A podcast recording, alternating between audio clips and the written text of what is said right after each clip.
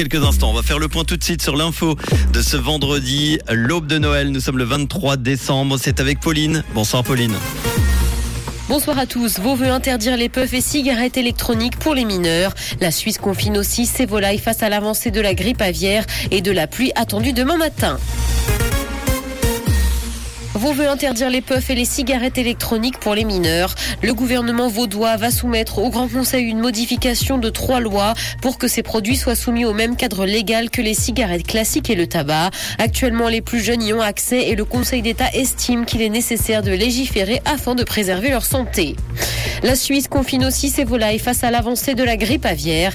Des dizaines de milliers de volailles ont déjà été abattues sur le continent européen à cause de la grippe aviaire. Des mesures ont été prises dans le pays depuis que le premier cas a été détecté à Zurich au mois de novembre. Des mesures strictes ont été mises en place à l'échelle fédérale et les volailles ne peuvent plus sortir.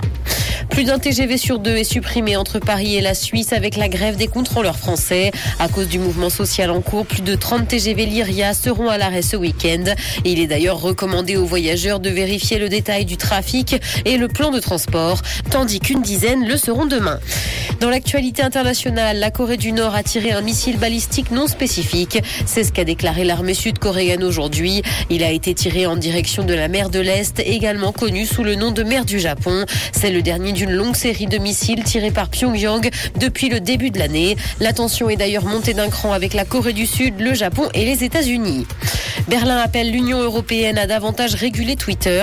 La Commission européenne a été invitée à réagir à la suite des changements brusques dans la réglementation de la plateforme depuis qu'elle a été rachetée par Elon Musk. Il est demandé à l'exécutif bruxellois de procéder le plus rapidement possible à un examen légal en vue de désigner l'oiseau bleu comme un contrôleur d'accès.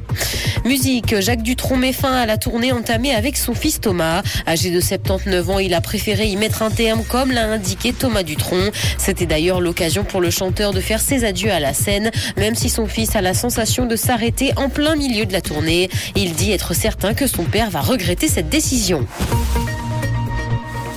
Le ciel sera couvert et de la pluie est attendue demain matin. Côté température, le mercure affichera 11 degrés à Lausanne et Morges, ainsi que 13 à Genève et Gland. Bonne soirée à tous sur Rouge. C'était la météo, c'est Rouge.